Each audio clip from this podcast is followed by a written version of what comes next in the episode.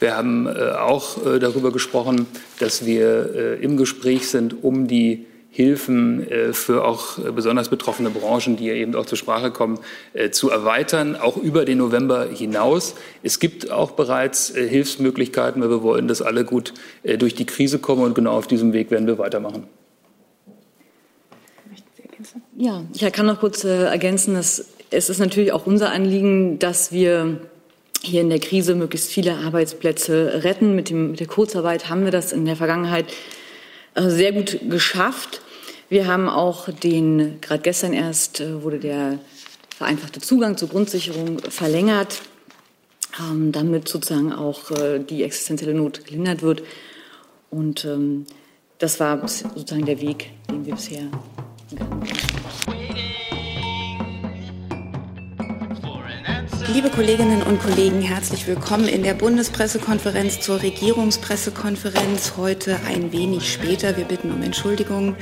Ähm, ich möchte trotzdem gerne noch mal zwei Hinweise zum Beginn geben. Zunächst zur Bundespressekonferenz. Wir sind eine regierungsunabhängige Organisation, ein Verein von Journalistinnen und Journalisten, die hier Pressekonferenzen organisieren ähm, um zu ermöglichen, dass Mitglieder der Bundespressekonferenz und des Vereins der Auslandspresse hier ihre Fragen stellen können. Wir freuen uns, dass diese Pressekonferenzen aufgrund des öffentlichen Interesses, um das wir wissen, auch Gebärden dolmetscht werden. Ähm, das stellt der Fernsehsender Phoenix dankenswerterweise zur Verfügung. Und wir freuen uns, dass wir Gäste haben. Das sind heute Regierungssprecher Steffen Seibert und die Sprecherinnen und Sprecher der Ministerien. Und der zweite Hinweis in eigener Sache. Sie haben in dieser Woche noch mal unsere Mitgliedermail zu den Corona-Schutzmaßnahmen wahrgenommen, um Missverständnissen vorzubeugen. Hier im Saal bitten wir darum, eine Maske zu tragen. Das gilt sowohl für die Kolleginnen und Kollegen als auch für die Vertreter der Bundesregierung, die hier inzwischen zahlreich auch im Saal vertreten sind, weil auf dem Podium wir das auch etwas ausgedünnt haben. Wir haben eine Ausnahme fürs Podium, weil es hier doch von entscheidender Bedeutung ist, dass man gut verstanden wird und die Abstände hier etwas größer sind. Deswegen tragen wir hier keine Maske. Das vielleicht als Hinweis an die Zuschauer. Liebe Hörer, hier sind Thilo und Tyler. Jung und Naiv gibt es ja nur durch eure Unterstützung. Hier gibt es keine Werbung, höchstens für uns selbst. Aber wie ihr uns unterstützen könnt oder sogar Produzenten werdet, erfahrt ihr in der Podcast-Beschreibung. Zum Beispiel per PayPal oder Überweisung. Und jetzt geht's weiter. Und jetzt, Herr Seibert, gebe ich Ihnen gerne das Wort für die Termine der Kanzlerin. Ja, erstmal nehme ich die Verspätung auf meine Kappe. Es tut mir leid. Ähm, dann hätte ich die Termine für die kommende Woche und dann würde ich gerne etwas zur Corona-Situation sagen. Okay.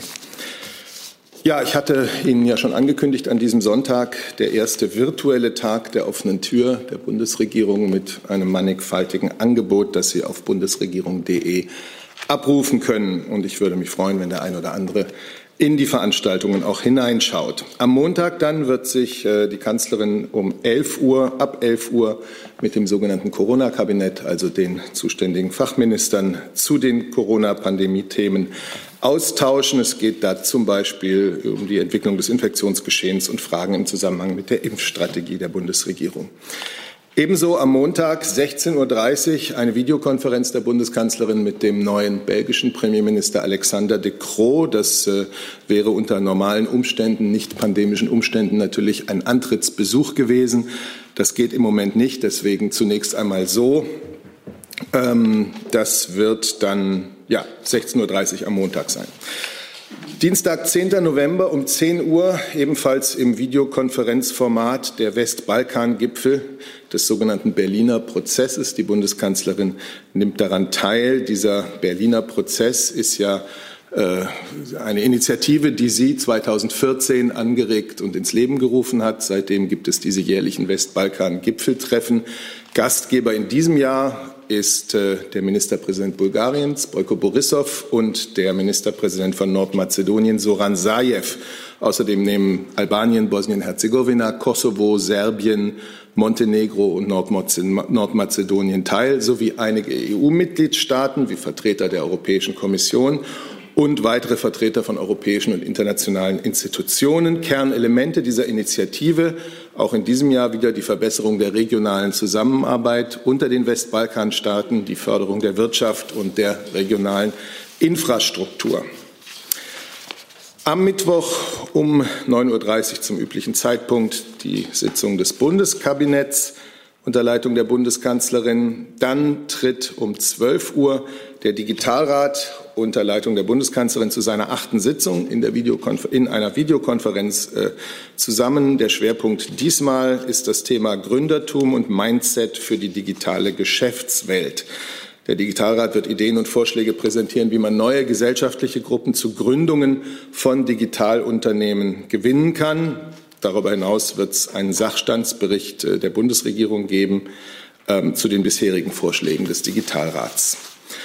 Mittwoch 14.30 Uhr äh, nimmt die Bundeskanzlerin das Jahresgutachten des Sachverständigenrats zur Begutachtung der gesamtwirtschaftlichen Entwicklung entgegen. Das wird auch eine symbolische Übergabe und keine physische sein durch den Vorsitzenden des Sachverständigenrates, Professor Lars Feld, und die übrigen Mitglieder in Form einer Videokonferenz und auch zuständige Bundesminister werden per Video aus ihren jeweiligen Ressorts zugeschaltet. Das Ganze als Livestream zu verfolgen unter bundesregierung.de.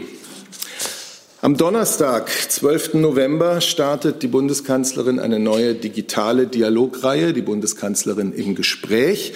Das knüpft an die lange Tradition von Bürgerdialogen der Bundeskanzlerin an. Seit vielen Jahren sucht sie ja immer wieder den regelmäßigen und direkten, sucht sie regelmäßig den direkten Austausch mit Bürgern und Bürgerinnen in allen Regionen Deutschlands. Vor der Pandemie vor Ort, jetzt erst einmal im Rahmen von digitalen Dialogformaten. Vier davon sind geplant. Jeder Einzelne nimmt eine gesellschaftliche Gruppe in den Blickpunkt. Den Auftakt macht die Bundeskanzlerin mit einem Gespräch und einem Austausch mit Auszubildenden und mit Ausbildern. Das ist äh, am Donnerstag von 11 bis 12.30 Uhr geplant. Es folgen dann solche Bürgerdialoge mit pflegebedürftigen, pflegenden Angehörigen, Pflegekräften, also zum, Text, zum Komplex Pflege, mit Polizisten und Polizistinnen und dann noch mit Studenten und Studentinnen. Es soll jetzt eben darum gehen, äh, wie sich die Ausbildung, die Pflegesituation, der Polizeidienst oder das Studium infolge der Pandemie verändert haben. Äh, das Ganze wird übertragen auf www.bundesregierung.de.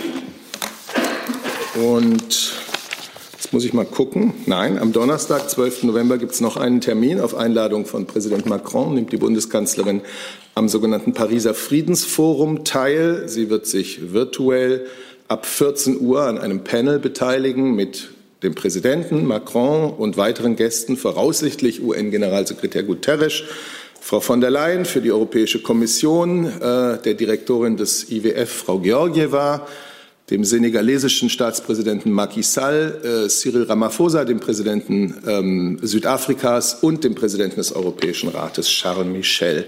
Das ist eine internationale Veranstaltung, die seit 2018 sich jährlich globalen Fragen widmet. Bei der diesjährigen Veranstaltung wird es gehen um mögliche Lösungen für eine leistungsfähigere, regelbasierte internationale Ordnung während und nach der Pandemie. Soweit erstmal der Blick auf die Termine der kommenden Woche. Danke. Dann würde ich fast vorschlagen, das Thema Corona nehmen wir gleich hinterher. Dann sind wir im Thema, wo es okay. viele Fragen gibt. Ja, ich möchte kurz zu Beginn die Pandemielage in Deutschland ansprechen. Wir haben mit über 21.000 vom RKI neu gemeldeten äh, Infektionen heute einen Höchststand, auch wenn die Zahlen nicht mehr so rasant ansteigen wie vor einiger Zeit. Auch die Zahl der gemeldeten Corona-Todesfälle liegt wieder deutlich über 100. Das heißt, wir haben weiterhin eine Dynamik der Ausbreitung des Virus, die wir so nicht hinnehmen können, die unsere Gesundheitsämter an vielen Orten überfordert, mit der wir Gefahr laufen, an die Grenzen der Belastbarkeit der Intensivstationen und ihres Personals zu kommen. Es bleibt also das Ziel der Bundesregierung, mit den für November zwischen Bund und Ländern beschlossenen Einschränkungen die Infektionszahlen zu stabilisieren und dann auch deutlich zu senken. Unser Ziel bleibt es, wieder einen Zustand zu erreichen, in dem es möglich ist, die Kontakte aller Infizierten nachzuverfolgen und die Kontaktpersonen zu benachrichtigen. Das ist und bleibt eines der wesentlichen Instrumente, die wir haben bei dem Versuch, die Pandemie einzudämmen und zu kontrollieren. Bei den zurzeit sehr hohen Infektionszahlen ist es natürlich, dass wir mit den verfügbaren Testkapazitäten umsichtig umgehen müssen. Sie sind enorm angewachsen, äh, derzeit etwa 1,4 Millionen Tests in der Woche. Aber sie sind nicht unendlich. Und das ist der Grund, warum sich der Vizepräsident des Robert-Koch-Instituts hier am Dienstag an dieser Stelle gemeinsam mit dem Bundesgesundheitsminister zu den Testkriterien geäußert hat. Da gibt es keine Kehrtwende, wie einer berichtet hat, sondern es gibt Angaben, wann Tests sinnvoll sind und wann nicht. Und die entsprechen den Empfehlungen, die seit längerem bereits gelten. Das Bundesgesundheitsministerium kann dazu sicherlich noch äh, genauer ausführen.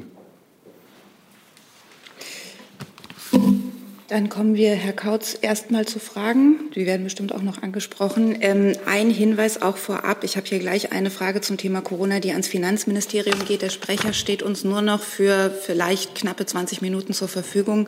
Wenn also Corona-Fragen sind, die mit dem Finanzministerium zusammenhängen, bitte ich da um einen deutlichen Hinweis. Die erste Frage hat jetzt erstmal Herr Rinke.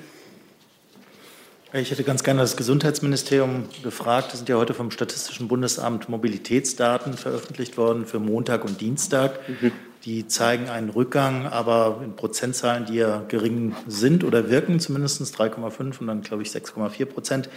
Ähm, ist aus Ihrer Sicht äh, das eine ausreichende Zahl der Reduzierung der Mobilität oder sind Sie eher enttäuscht über diese Entwicklung? Also Ziel der, der Kontaktbeschränkungen, ähm, die äh, beschlossen sind, ähm, ist es, äh, dass die Infektionsrisiken äh, begrenzt werden. Das heißt, je weniger Mobilität, äh, desto weniger äh, Infektionsgefahr. Ähm, wir würden uns natürlich wünschen, ähm, dass das wirkt und dass das umgesetzt wird und eingehalten wird. Aber können Sie noch was genau zu diesen Zahlen sagen? Haben Sie das äh, analysiert? Ich würde, mich, ich würde mich ehrlich gesagt, wenn ich mit äh, eine Fahrradtour mache über 50 Kilometer, dann habe ich keinen anderen gesehen und da gibt es keine Infektionsgefahr. Ich würde mich nicht zu sehr äh, kaprizieren auf diese eine Zahl. Dann würde ich für die nächste Frage mal tatsächlich um einen Platzwechsel bitten, dass das Finanzministerium und auch am besten gleich das Arbeitsministerium hier nach vorn kommen. In dem Fall vielleicht von mir aus gesehen wirklich auf diese Seite, weil ich glaube, das Gesundheitsministerium brauchen wir auch weiter. Herr Alter, können Sie vielleicht tauschen?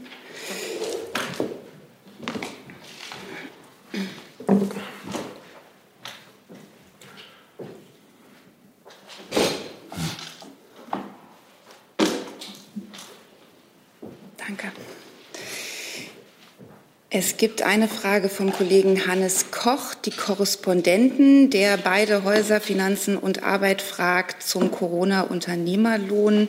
Warum sperren sich die beiden Ministerien gegen einen Unternehmerlohn, zum Beispiel für die Kulturbranche über November hinaus? Warum halten Sie das für ungerecht, ist die Frage. Ja, wir haben ja gestern zusammen mit dem Wirtschaftsministerium umfangreiche Hilfen für den November äh, vorgestellt. Wir haben äh, auch äh, darüber gesprochen, dass wir im Gespräch sind, um die Hilfen für auch besonders betroffene Branchen, die ja eben auch zur Sprache kommen, zu erweitern, auch über den November hinaus. Es gibt auch bereits Hilfsmöglichkeiten, weil wir wollen, dass alle gut durch die Krise kommen und genau auf diesem Weg werden wir weitermachen. Ja, ich kann noch kurz äh, ergänzen, dass es ist natürlich auch unser Anliegen, dass wir hier in der Krise möglichst viele Arbeitsplätze retten. Mit, dem, mit der Kurzarbeit haben wir das in der Vergangenheit äh, sehr gut geschafft. Wir haben auch den, gerade gestern erst äh, wurde der vereinfachte Zugang zur Grundsicherung verlängert, ähm, damit sozusagen auch äh, die existenzielle Not gelindert wird. Und ähm, das war sozusagen der Weg, den wir bisher gegangen sind. Der Kollege ist jetzt auch da und hat eine Nachfrage. Ja, ich bin jetzt auch hier. Der Livestream funktionierte bei mir nicht richtig, deswegen bin ich gekommen. ähm, in der SPD gibt es, ähm, und die beiden Minister gehören dieser Partei ja an, ähm, ähm Widerstand oder Unwohlsein angesichts dieses Unternehmerlohns äh, nach dem Motto, Unternehmer zahlen ja nicht in die Sozialversicherung, dann sollen sie jetzt auch keinen, keine staatliche Alimentierung erhalten und bitte Grundsicherung äh, beantragen. Ist was, äh, warum halten Sie diesen Punkt Unternehmerlohn für ungerecht? Also wir haben uns ja eben schon geäußert. Also uns ist wichtig, dass alle gut durch die Krise kommen. Deswegen stellen wir umfangreiche Hilfe gerade für die äh, Bereiche zur Verfügung, die Sie gerade genannt haben, weil Kultur, äh, Veranstaltungen und so weiter, Museen, das ist äh, für uns wichtig und ist, ist essentiell für unsere Gesellschaft. Ähm, deswegen gibt es hier großzügige Hilfe und wir werden da auch erweitern. Das habe ich ja eben schon gesagt, dass wir da auch im Gespräch sind. Und das ist der Stand, den ich im Moment mitteilen kann. Ich nehme Sie gerne noch mal auf die Liste. Die nächste Frage hat erstmal Herr Jessen. Die ging ja. auch ans Finanzministerium? Nee, nee, nee, die, also, äh, die ginge an Herrn Seibert und oder Herrn Kautz. Nee, dann, Aber wenn erstmal Finanz, dann... Genau, genau, so war eigentlich ja. Herr Rinke. Ja, ich hätte eine Frage zu der Unterstützung für die Krankenhäuser, richtet sich an äh, BMG und äh, ans Finanzministerium. Äh, der Herr Spahn hat ja gesagt, äh, dass äh, über Hilfen für Krankenhäuser geredet werden müssen in der Corona-Krise, dass kein Krankenhaus sich schlechter stellen soll und dass am Ende da wohl auch Haushaltsmittel für benötigt würden. Deswegen hätte ich ganz gerne gewusst vom Finanzministerium, ob ähm, Herr Scholz denn bereit wäre, dafür auch Geld in die Hand zu nehmen. Und Herr Kautz, vielleicht können Sie äh, präzisieren, ob Sie schon eine Vorstellung haben, um wie viel Geld es da eigentlich gehen würde. Ja, vielleicht, äh, weil es ja hier auch äh, um Vorschläge des äh, Gesundheitsministers geht, würde ich vorschlagen, dass das Gesundheitsministerium einsteigt und ich mich dann dazu äußere. Also es ist mitnichten so, dass wir die Krankenhäuser im äh, Regen stehen lassen. Ähm, nach den Freihaltepauschalen äh, greift das Krankenhauszukunftsgesetz, das den Krankenhäusern garantiert, dass ähm, ihre äh, Ausfälle, die sie haben durch Corona, sie auf dem Verhandlungswege mit den gesetzlichen Krankenversicherungen bekommen können. Allerdings ist das natürlich äh, eine Ex-Post-Regel, die zu Liquiditätsproblemen bei den Krankenhäusern führen kann. Das hat der Gesundheitsminister auch hier am Donnerstag adressiert und auch heute im Bundestag adressiert und hat gesagt, dass die Krankenhäuser keine wirtschaftlichen Nachteile haben sollen. Wir sind noch in Gesprächen wie man sich, wie man das äh, lösen kann, dieses Problem. Deswegen kann ich Ihnen über äh, Volumina keine Auskunft geben. Genau, dem habe ich nichts hinzuzufügen. Die Gespräche laufen und sobald da Ergebnisse vorliegen, werden wir uns dazu äußern. Darf ich kurz nachfragen? Es ging ja auch darum, äh, ob Ihr Minister offen ist für so eine Lösung, selbst wenn jetzt noch keine Zahlen vorliegen. Ich habe dem, was ich gesagt habe, nichts hinzuzufügen. Gibt es weitere Fragen? Themenkomplex Corona ans Finanzministerium. Das sehe ich jetzt nicht. Dann hat Herr Jessen die nächste Frage. Ja, Frage an Herrn Seibert oder äh, Herrn Kautz.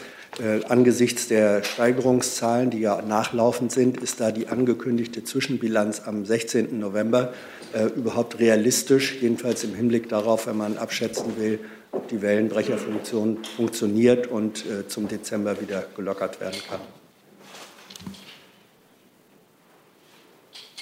Es ist vereinbart, sich äh, auf der Hälfte dieser Novemberstrecke darüber auszutauschen, wie die äh, Lage sich genau dann zeigt. Und äh, so wird es auch kommen. Ja. Ich kann weder dem äh, Beratungen äh, dann vornehmen, vor, etwas vorwegnehmen, noch äh, möglichen Beschlüssen. Mhm. Ähm, aber die Frage ist ja, ob es realistisch möglich ist, eine Einschätzung zu geben, weil die Zahlen so nachlaufend sind und Sie ja faktisch am 16. November sozusagen eigentlich nur eine Woche Wirksamkeit der Maßnahmen empirisch ablesen können. Ja, das ist aber allen bekannt, äh, dass es immer dieses Phänomen nachlaufender Zahlen gibt. Nichtsdestotrotz kann man ja Tendenzen erkennen. Herr Warwick hat die nächste Frage. Herr Seibert, es gibt zunehmend Kritik daran, dass die schwerwiegenden Entscheidungen wie jetzt auch dieser zweite Lockdown getroffen werden von den Ministerpräsidenten der Länder und Angela Merkel, also zwei Vertretern der Exekutive ohne Mitentscheidung und Debatte des Bundestages. Da würde mich interessieren, aus welchen konkreten Beweggründen verzichtet denn die Kanzlerin auf die Einbindung der Legislative in dieser Frage? Sie sind, wenn ich das sagen darf, mit Ihrer Frage reichlich spät dran. Dieses ganze Thema Einbindung des Bundestages ist ja intensiv diskutiert worden in der Öffentlichkeit, im Bundestag und auch hier. Äh, und der ganzen Diskussion habe ich hier nichts hinzuzufügen. Äh, es ist oft dargelegt worden, in welcher Intensität sich der Bundestag seit Beginn der Pandemie mit den Themen befasst hat, welche Entscheidungen er getroffen hat. Wir hatten in der vergangenen Woche eine große und wichtige Bundestagsdebatte dazu. Ich habe dem hier nichts hinzuzufügen. Aber meine Frage ging ja explizit um die Entscheidung des Bundestages. Die Frage habe ich ja auch so eingeführt, dass daran die Kritik wächst, dass die Legislative nicht eingebunden ist. Können Sie mir zumindest sagen, ob die Kanzlerin überlegt, bei einer zukünftigen ähnlich so weitreichenden Entscheidung auf den Bundestag zurückzugreifen und auch der Legislative Einbindung zu verschaffen? Die Legislative ist in die Bekämpfung der Pandemie in vielfacher Weise eingebunden, entsprechend ihrer Bedeutung in unserem demokratischen Gefüge. Ich habe noch eine Frage online zugestellt zum Thema Corona von der Kollegin Reifenrath ARD an das Gesundheitsministerium. Werden nach Ihrem Wissensstand alle Länder die Musterquarantäneverordnung zum 8. November übernehmen? Falls nicht, welche Länder machen das? Warum nicht? Ehrlich gesagt, die Übersicht habe ich nicht. Die Musterquarantäneverordnung ist erstmal unter Federführung des BMIs. Ich weiß nicht, ob der Kollege das, die, die Übersicht der Länder hat, ähm, aber sie greift zum, 1., äh, zum 8.11. Ich habe keine Übersicht äh, über den Umsetzungsstand in den Ländern. Die Musterquarantäneverordnung ist ja der Anhalt des Bundes. Ich habe aber auch keine gegenteiligen Informationen. Das müsste ich dann gegebenenfalls nachreichen. Dann Herr Rinke noch mal zum Thema Corona. Ja, eine Frage an Herrn Seibert. Sie haben ja vorhin diesen Bürgerdialog, die neue Runde erwähnt. Herr Rinke, ganz, ist nee, das Moment, wirklich ich, ich glaube, er kommt dahin. Warum keine Runde zu Corona vorgesehen ist? Äh, warum nutzt sie diese Chance nicht, sich da Fragen in diesem Bereich zu stellen? Also grundsätzlich gibt dieser Bürgerdialog, so war es auch bei allen anderen Bürgerdialogen der Bundeskanzlerin, ja nicht ein Thema vor und nur über dieses Thema wird gesprochen, sondern es sind immer die Fragen und die Anregungen, die Statements, die die Teilnehmer des Bürgerdialogs machen, die auch die Richtung der, der Diskussion bestimmen.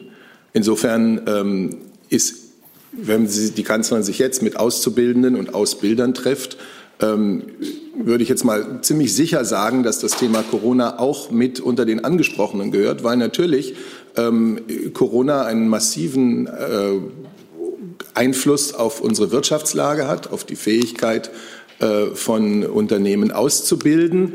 Ähm, das betrifft viele junge Leute. Wir wissen, dass es für viele junge Leute ein Gefühl der Unsicherheit gibt. Äh, wie, wie es für sie weitergeht, wie ihre Chancen sich entwickeln. Die Bundesregierung will ja gerade deswegen auch die Pandemie erfolgreich bekämpfen, um unsere Wirtschaft ähm, gut durch diese Zeit zu bringen und damit auch weiter in die Lage zu versetzen, jungen Menschen Chancen zu bieten.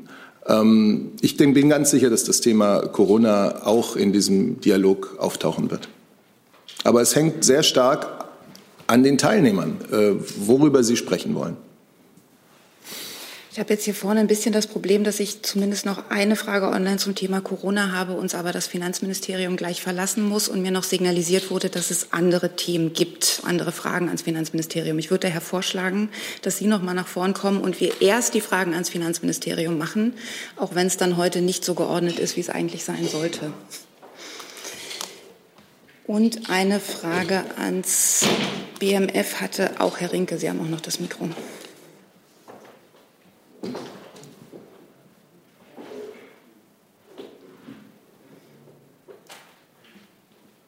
Achso, ich, ich dachte, Herr Kollege. Gut.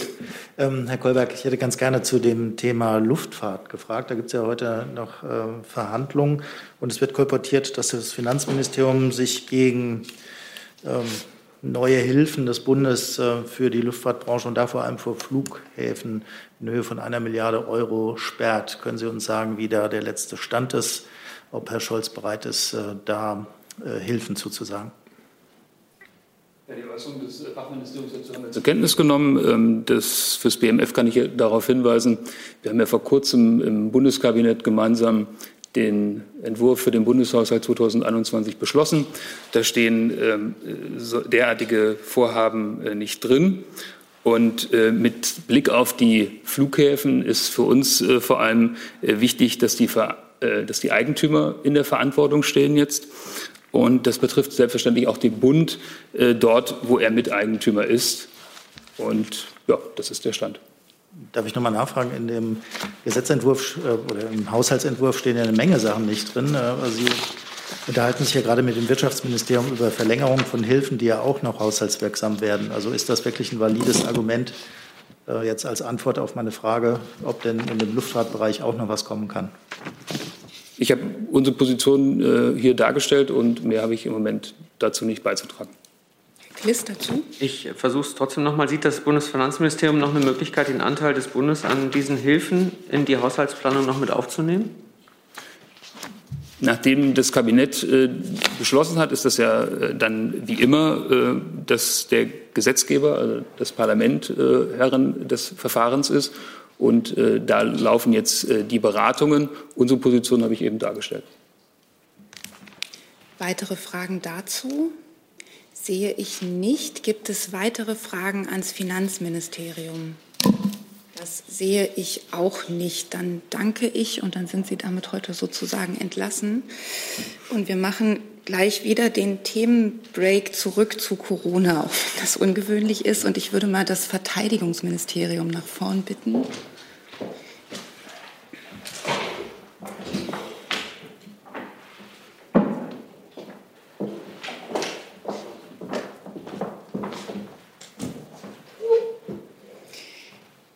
Michael Gabriel von der Neuen Berliner Redaktionsgesellschaft fragt, ähm, warum ist die Ministerin, also Verteidigungsministerin, nicht zu Hause in Quarantäne? Wie werden Mitarbeiter geschützt?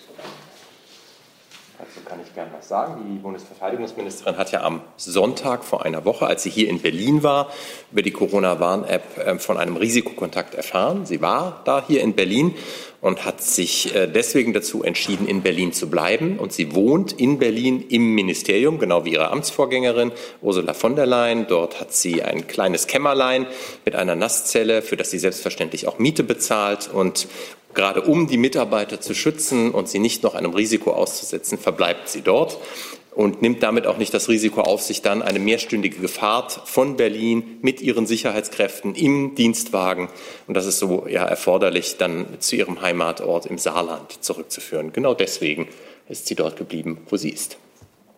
Dann gibt es noch die Zusatzfrage, wann endet die Quarantäne? Nach meinem Stand ist das Samstag. Dann ist genau der Zeitraum ähm, abgeliefert sozusagen und ähm, bisher, das kann ich auch gleich dazu sagen, äh, alle PCR-Tests, die bislang vorgenommen worden sind, sind negativ gewesen. Danke. Ich kriege hier den Hinweis online, dass die Sprecher im Podium kaum zu hören sind. Hier im Saal, ich gucke mal ins, ins, Publikum, ist eigentlich alles okay. Es wäre mal der Hinweis ans Büro zu schauen, ob, ob da technische Probleme vorliegen. Die nächste Frage zum Thema Corona kommt von der Kollegin Vera Weidenbach vom Bayerischen Rundfunk, ähm, geht ans Gesundheitsministerium. EU-Ratspräsident Michel hat vergangene Woche vorgeschlagen, Schnelltests im Grenzverkehr einzusetzen. Auch die Tourismusbranche setzt große Hoffnungen in Schnelltests, um Quarantänezeit nach Reisen zu verringern. Gibt es im Gesundheitsministerium Planungen in diese Richtung? Nein, wir, haben, äh, wir wollen Schnelltests einsetzen, ganz gezielt einsetzen für äh, Pflegekräfte in Krankenhäusern, im medizinischen Bereich, um da mehr Sicherheit zu schaffen. Aber Schnelltests unspezifisch einzusetzen, ist nicht sinnvoll und das werden wir nicht machen. Herr Rinke dazu? Auch zu den Schnelltests, Herr Kautz, ähm, es hat ja Berichte gegeben, dass äh, es mit der Versorgung äh, von Alteneinrichtungen, Krankenhäusern noch nicht so klappe. Sehen Sie da oder wo sehen Sie da eine Verantwortung bei den Firmen, die nicht schnell genug ausliefern, bei den Einrichtungen selbst, die zu spät bestellen? Ähm, das kann ich im Einzelfall kann ich das nicht beurteilen. Grundsätzlich kann ich Ihnen dazu sagen, dass wir Kontingente gesichert haben für Schnelltests. Äh, Im November sind das äh, neun Millionen Schnelltests. Äh, das wird aufwachsen weiter. Wir sind auch in Verhandlungen mit Herstellern und Lieferanten, um diese Kontingente zu sichern. Und dann müssen die entsprechend abgerufen und bezahlt werden natürlich. Aber wo, wo Probleme liegen können, darauf also ich habe Berichte gehört, aber jetzt einen Überblick oder ein strukturelles Problem, äh, das ist mir nicht bekannt. Weitere Fragen zu Corona sehe ich weder im Saal noch online. Dann gehen wir zurück zu den Terminen wäre mein Vorschlag und das Wirtschaftsministerium hat nämlich auch noch eine Terminankündigung. Dann würde ich die Fragerunde gesammelt dazu machen. Dann haben Sie erst mal das Wort, Frau Einhorn. Genau, vielen Dank. Ich möchte Sie gerne auf einen Termin ähm, aufmerksam machen im Rahmen der deutschen EU-Ratspräsidentschaft. Und zwar findet am kommenden Montag, dem 9. November, auf Einladung von Bundeswirtschaftsminister Peter Altmaier eine Videokonferenz der Handelsministerinnen und Handelsminister statt, die auch ursprünglich als formaler Handelsministerrat in Brüssel geplant war. An der Videokonferenz wird auch der EU-Handelskommissar und Exekutivvizepräsident der Europäischen Kommission teilnehmen, Valdis Dombrovskis. Und die Handelsministerinnen und Handelsminister werden sich über die aktuellen handelspolitischen Herausforderungen beraten. Vorgesehen ist dabei eine Diskussion über den Stand des Konsultationsprozesses der EU zum Trade Policy Review der Europäischen Kommission. Die Kommission hatte hierzu im Juni eine umfassende Überprüfung ihrer Handelspolitik eingeleitet und will damit auf eine Vielzahl neuer globaler Herausforderungen reagieren. Ein Schwerpunkt dieser Diskussion werden dann auch ähm, die Ideen der Europäischen Kommission zur WTO-Reform sein. Ein weiteres wichtiges Treffen, äh, Thema des Treffens werden die Handelsbeziehungen zwischen der EU und den USA sein, natürlich vor allem im Lichte der aktuellen oder gerade ähm, geschehenen US-Wahlen.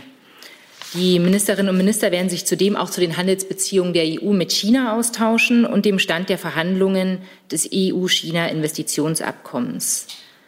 Jetzt zu den ähm, presserelevanten Terminen im Umfeld der Videokonferenz. Vor der Konferenz wird am Montag um 8.30 Uhr ein gemeinsamer Doorstep stattfinden von Minister Altmaier und ähm, dem Exekutivvizepräsident der EU-Kommission Dombrovskis, der dann aus Brüssel zugeschaltet sein wird.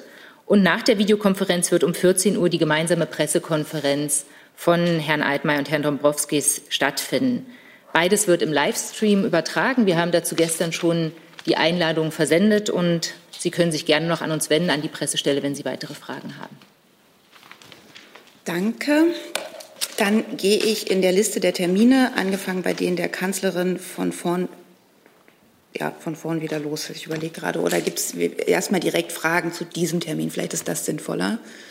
Schau in die Runde, sehe ich nicht. Dann sind wir bei den Terminen der Kanzlerin. Gibt es Fragen zur Videokonferenz mit dem belgischen Premierminister? Sehe ich nicht zum Westbalkan-Gipfel. Herr Rinke. Ja, eine Frage an sowohl an Herrn Seibert als auch Frau Adebar.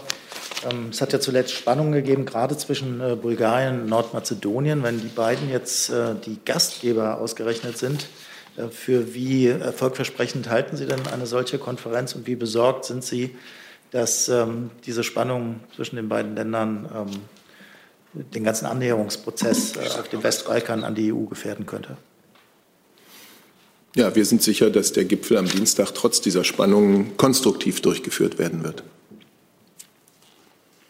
Und die, ähm, diese Fragen, die Sie gerade angesprochen haben, sind ja Gegenstand von Beratungen in Brüssel, in verschiedenen Arbeitsgruppen auch. Und ich, wir sind zuversichtlich, dass wir dort konstruktiv mit allen Seiten ähm, vorankommen. Und deshalb gilt für den Gipfel das, was Herr Seibert gerade gesagt hat. Darf ich nochmal nachfragen, weil äh, offenbar ja die Spannungen von Bulgarien, also dem EU-Mitglied, ausgegangen sind und äh, Merkel ja auch ein gutes Verhältnis zum bulgarischen Ministerpräsidenten nachgesagt wird. Äh, hat sich oder wird sich die Kanzlerin denn insofern dafür einsetzen, dass die Angriffe auf Nordmazedonien beendet werden? Also die verbalen Angriffe? Also mit Blick auf die Konferenz am Dienstag habe ich jetzt nichts weiteres zu sagen die Bundeskanzlerin ist mit den äh, Partnern und einzelnen Vertretern in der Westbalkanregion ja auch immer wieder im direkten Gespräch. Weitere Fragen dazu sehe ich nicht. Dann sind wir beim Mittwoch angekommen. Der Digitalrat ist das Stichwort, Herr Kliss. Ähm, noch eine Frage zum Sachstandsbericht, zu den Vorschlägen. Wird es da ähm, eine Pressekonferenz geben oder eine Pressemitteilung? Bei der Übergabe des Sachverständigengutachtens sind nein, wir nein, dabei? Sach, Sach, Sachstandsbericht zu den Vorschlägen des Digitalrates. Ach so, Entschuldigung, ich war. Ähm, das ist ein grundsätzlich mal nicht öffentlicher Termin, diese, äh, diese Begegnung der Bundesregierung mit dem Digitalrat, wie auch die Male zuvor. Äh, die Form der Presseinformation ist noch offen. Das müssten wir dann am Anfang der Woche vielleicht nachreichen.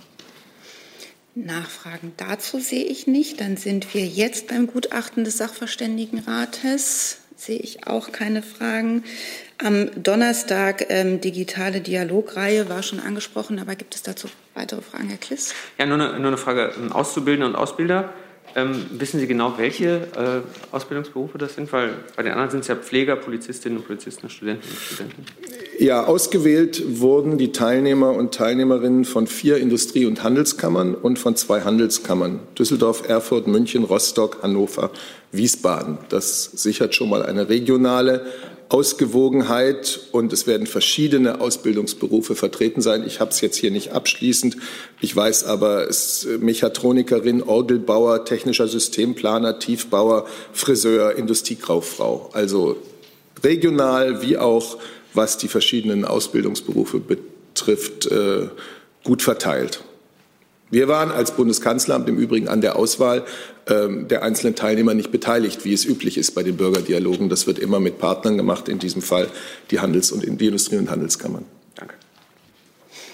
Weitere Fragen dazu sehe ich nicht. Und ein letzter Termin, das Pariser Friedensforum, sehe ich auch keine Fragen. Ich habe noch eine Reihe anderer Themen von den Kollegen vorher angesagt bekommen, unter anderem ähm, die Wahlen in den USA, Razzien im Zusammenhang mit dem Islamismus-Verkehrsgipfel, den Fall Nawalny und Namibia. Und ein Hinweis an die Kollegen, die mich hier auf mehreren äh, Kanälen darauf aufmerksam machen, dass noch Corona-Fragen kamen. Die kamen alle an, nachdem ich das Thema beendet habe. Und ich bitte jetzt um Verständnis, weil wir hier nach einer Stunde fertig sein wollen, dass wir die wahrscheinlich nicht mehr unterkriegen können. Dann beginne ich jetzt mit dem Thema Wahl in den USA und Herr Rinke hat dazu eine Frage. Ja, eine Frage an Herrn Seibert. Ähm, angesichts äh, des Verlaufs äh, der Auszählung der Wahlen hätte ich ganz gerne gewusst, wann die Kanzlerin sich denn überhaupt äußern kann. Das sind ja nun auch Klagen angekündigt. Also wird sie warten, bis auch die Klagen äh, gegen das Ergebnis der Wahl, wenn es denn mal vorliegt, ähm, entschieden sind oder plant sie einem Gewinner, vorläufigen Gewinner der Wahl äh, schon vorher zu gratulieren. Der Stand bei den US-Wahlen ist ja weiterhin so, dass es noch kein Endergebnis gibt, dass in mehreren Bundesstaaten die Auszählung der Stimmen noch läuft. Die heißt es abwarten. Und das tut die Bundeskanzlerin, das tut die Bundesregierung. Ich bitte Sie daher um Verständnis, dass ich darüber hinaus nichts anderes zu sagen habe, als ich hier am Tag nach der Wahl gesagt habe. Wir werden die Entwicklung genau beobachten. Die Bundeskanzlerin wird sich zum geeigneten Zeitpunkt äußern. Herr Warwick.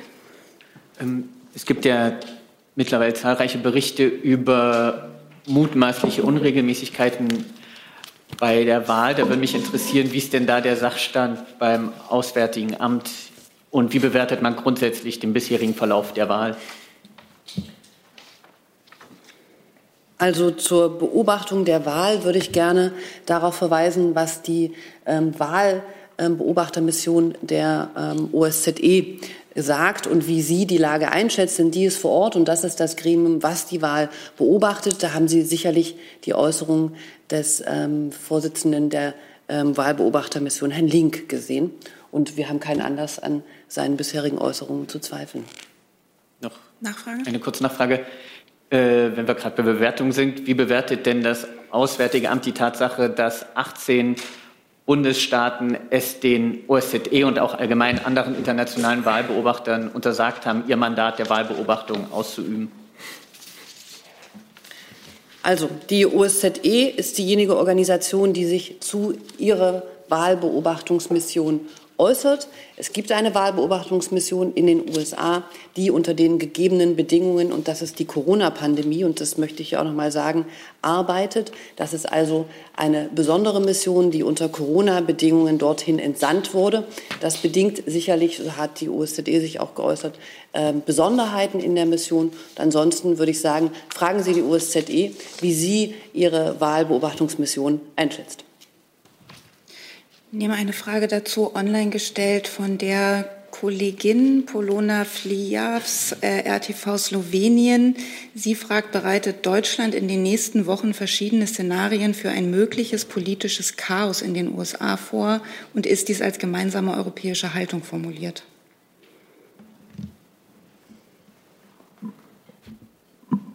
Ich habe ein bisschen Schwierigkeiten, die Frage wirklich zu verstehen. Ich habe hier am Mittwoch gesagt, ich wiederhole es gerne noch einmal, die Bundesregierung hat Vertrauen in die demokratischen Institutionen und in die rechtsstaatlichen Institutionen der Vereinigten Staaten.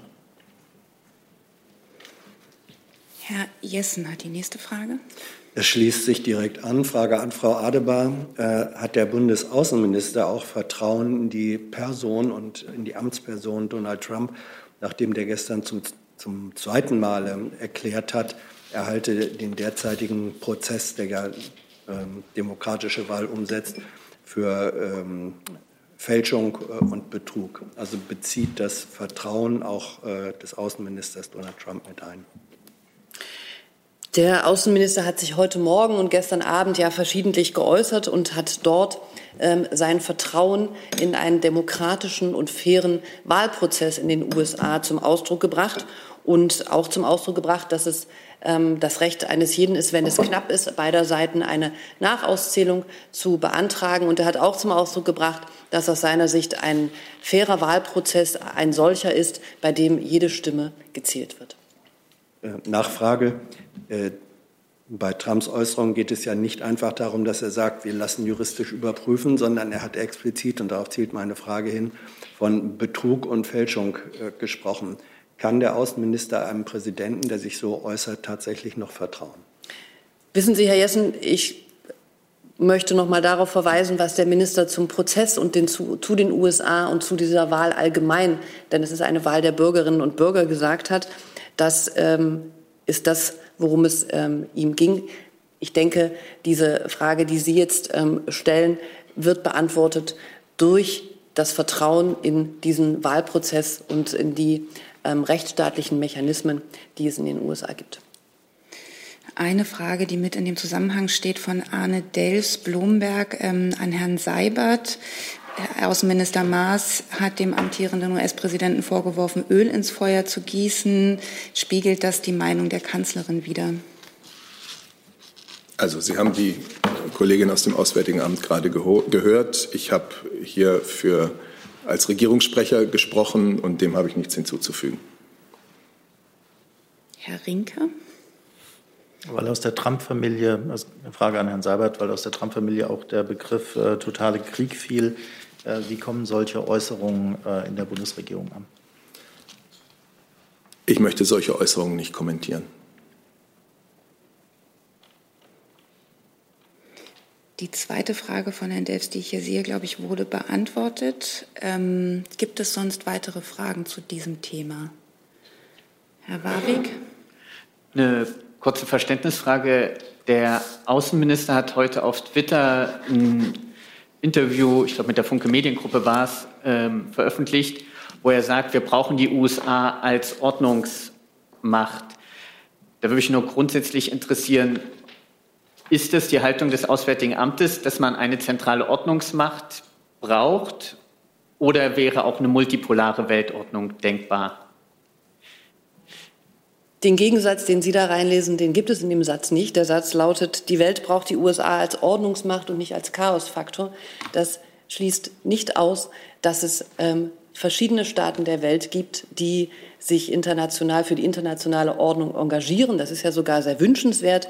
Sie wissen ja zum Beispiel, dass wir in einer Allianz für den Multilateralismus gerade dafür werben, dass ganz viele Staaten sich beteiligen, um in der Welt dem regelbasierten System, das wir aufrechterhalten wollen, mit starken internationalen Institutionen wie den Vereinten Nationen oder wie zum Beispiel aktuell auch der Weltgesundheitsorganisation oder der Welthandelsorganisation, dass wir diese Welt wollen und brauchen.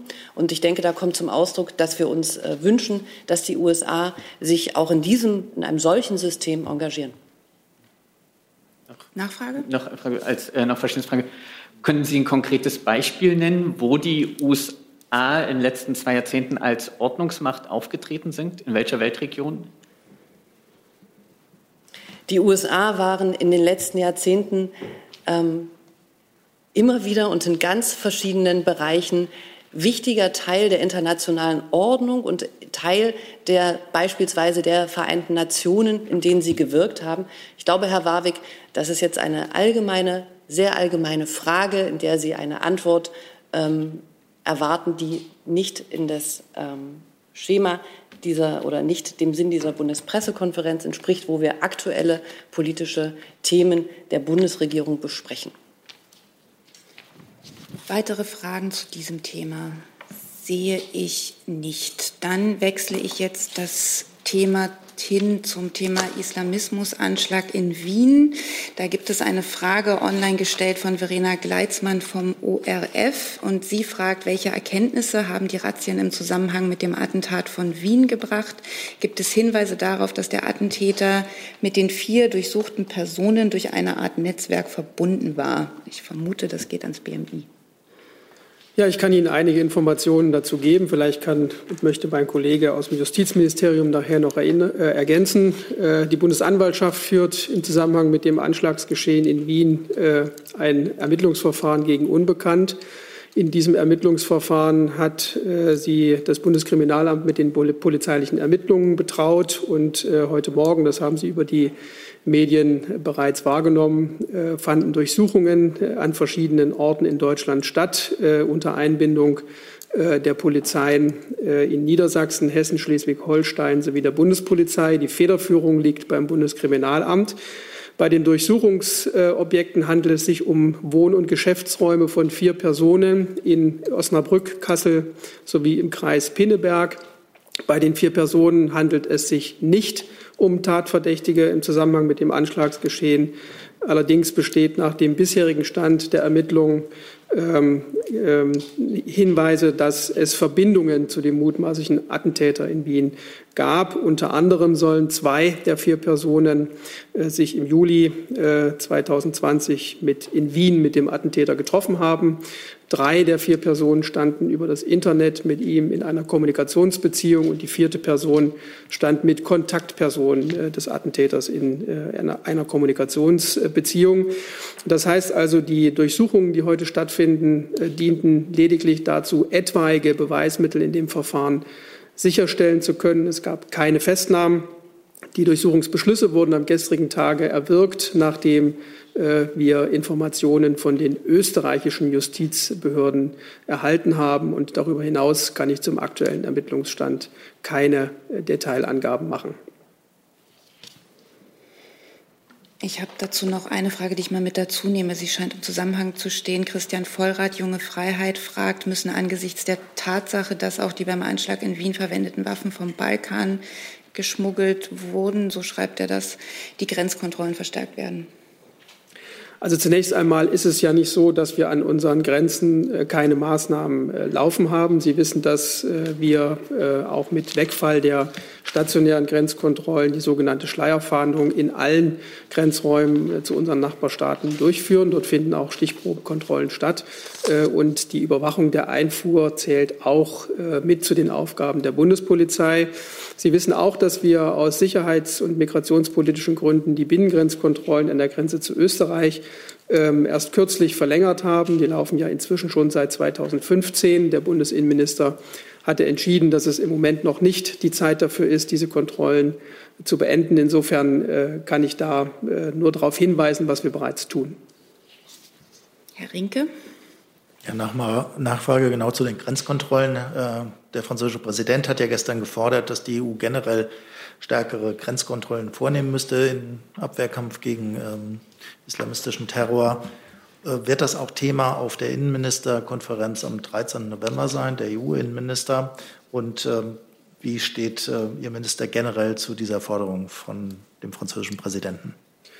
Ja, zunächst einmal haben wir über die Medien gestern Kenntnis erlangt von den Äußerungen des französischen Präsidenten. Ähm, der Bundesinnenminister hat ja bereits äh, Anfang dieser Woche gesagt, dass am 13. November der, das Treffen der Innenminister sich eben schwerpunktmäßig auch mit der Frage der öffentlichen Sicherheit in Europa beschäftigen wird. Da wird es auch um die Frage gehen, ob man äh, Maßnahmen verändern muss, ob man sie modifizieren muss. Und wir können davon ausgehen, nach dem, was über die Medien gestern bei uns angekommen ist, dass natürlich auch die französische Regierung ihren Innenminister mit einer entsprechenden Position dorthin entsendet. Wir haben im Moment ähm, äh, Kenntnis nur über die Medien. Das heißt, wir kennen keinen konkreten Vorschlag äh, und insofern können wir den auch im Moment inhaltlich nicht bewerten. Darf ich kurz nachfragen, da Deutschland ja die Ratspräsidentschaft innehat, äh, zielte die Frage darauf ab, ähm, wird die deutsche Ratspräsidentschaft selbst einen Vorschlag dazu vorlegen? Die deutsche Ratspräsidentschaft hat zunächst einmal entschieden, dass die Innenminister äh, sich äh, anders als ursprünglich geplant schwerpunktmäßig mit der öffentlichen Sicherheit äh, in Europa beschäftigen müssen. Das hat ganz viele Aspekte. Da geht es vielleicht auch um Informationsaustausch, um Mechanismen in der Zusammenarbeit der Sicherheitsbehörden und viele andere Themen auch. Es, mir ist nicht bekannt, dass wir konkret zu diesem Thema einen eigenen Vorschlag vorlegen würden. Weitere Fragen dazu sehe ich nicht. Dann ist das nächste Stichwort der Verkehrsgipfel. Dazu hat Herr Kliss mindestens eine Frage. Das, das hatte sich erledigt mit so, der okay. Frage. Ah. Dankeschön. Umso besser. Dann nehme ich mal noch ein Thema, was der ähm, Kollege Andreas Hönig von dpa in Erfahrung bringen will und auch schon lange auf eine Antwort wartet.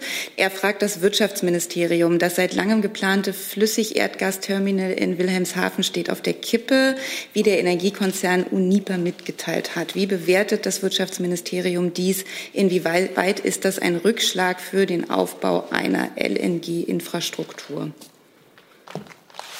Ja, wie Herr Hönig ja ähm, selber feststellt in seiner Frage, hat das Unternehmen heute diese Entscheidung bekannt gegeben. Und ähm, wir haben von Anfang an gesagt, dass es bei den LNG-Infrastrukturprojekten im Norden Deutschlands ähm, sich um privatwirtschaftliche Initiativen handelt, die wir dem Grundsatz nach natürlich unterstützen, um die Gasinfrastruktur in Deutschland weiter zu diversifizieren. Aber wie gesagt, das heute ist eine unternehmerische Entscheidung und zu einzelnen unternehmerischen Entscheidungen äußern wir uns grundsätzlich nicht. Herr Rinke. Aber auch dazu eine Nachfrage, wenn Sie sich nicht zu der Einzelentscheidung äußern, unterminiert eine solche Entscheidung nicht den Ansatz, den es ja auch vom Wirtschaftsministerium gibt, dass man gerade den Ausbau einer LNG-Infrastruktur in Deutschland vorantreiben will. So viele Projekte gab es ja dafür gar nicht. Nun, die Infrastruktur wird ja dann vorangetrieben, wenn die Unternehmen dafür auch die Notwendigkeit sehen und die Möglichkeit, auch solche Projekte umzusetzen. Und ähm, es gab vier Projekte. Ähm, ein Unternehmen hat jetzt gesagt, dass es das Projekt wahrscheinlich nicht vorantreiben wird. Somit gibt es ja noch weitere Projekte, ähm, die weiter laufen. Und das ist der Stand der Dinge. Wir werden sehen, ähm, wie sich diese Projekte weiterentwickeln. Weitere Fragen dazu sehe ich nicht. Dann hat Herr Warwick noch ein neues Thema. Äh, ich hätte eine Frage ans BMZ, wenn anwesend.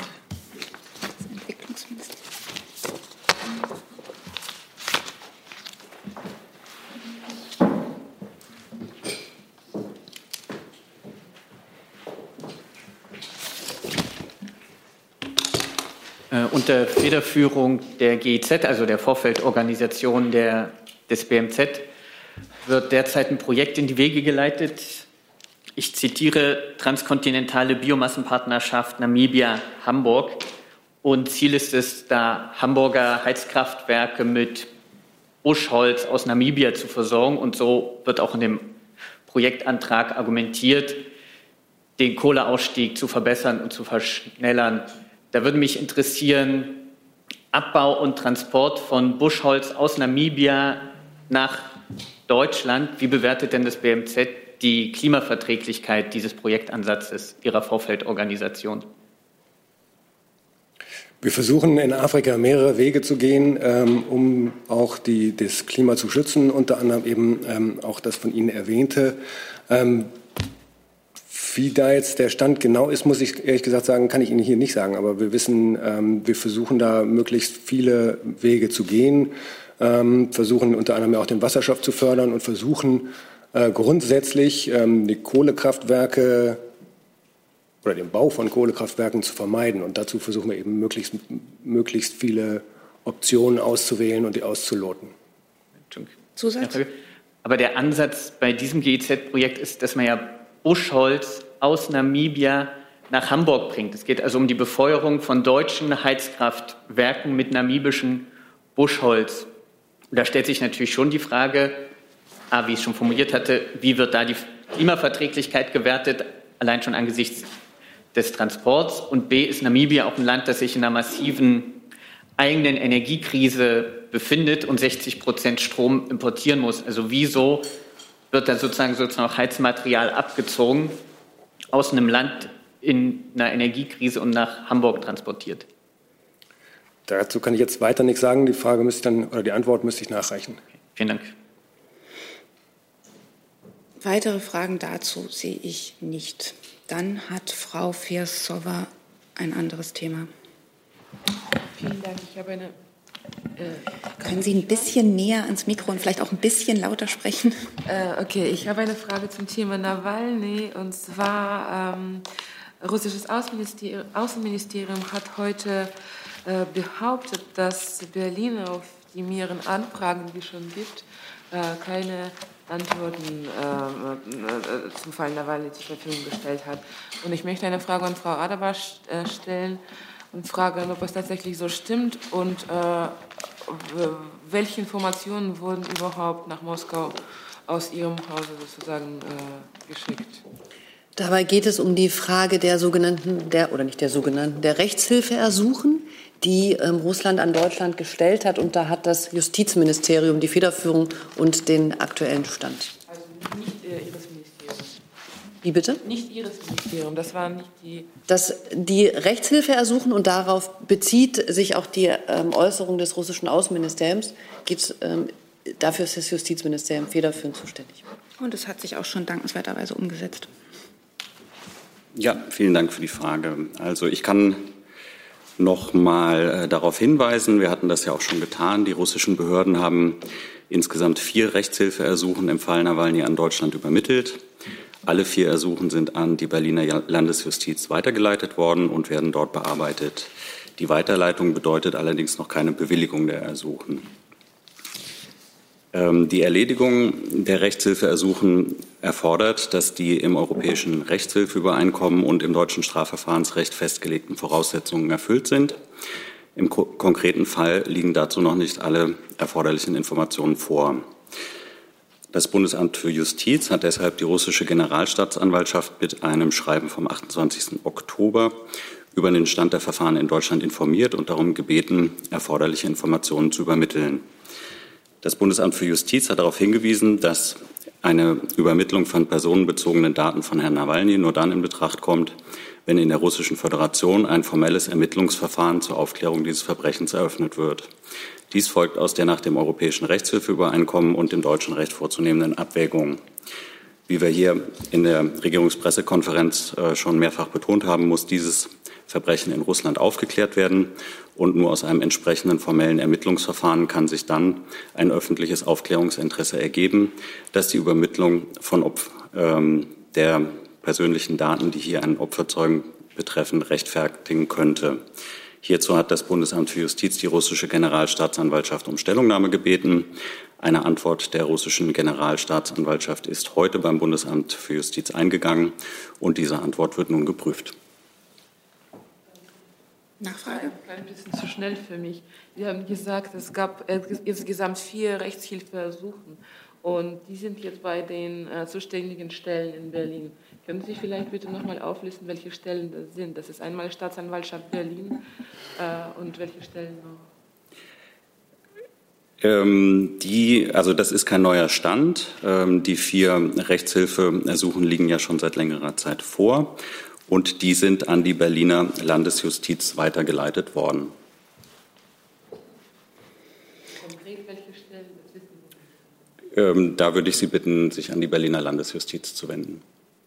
Hey Leute, Jung und Naiv gibt es ja nur durch eure Unterstützung. Ihr könnt uns per PayPal unterstützen oder per Banküberweisung, wie ihr wollt. Ab 20 Euro werdet ihr Produzenten im Abspann einer jeden Folge und einer jeden Regierungspressekonferenz. Danke vorab. Weitere Fragen dazu sehe ich nicht. Dann hat Herr Jessen das allerletzte Thema für heute. Und da wir eigentlich schon über der Zeit sind, bitte ich Sie wirklich, sich kurz zu fassen. Ja, wenn das Arbeitsministerium Platz nimmt, mache ich es schnell. Dann brauchen wir auch noch mal einen Platzwechsel.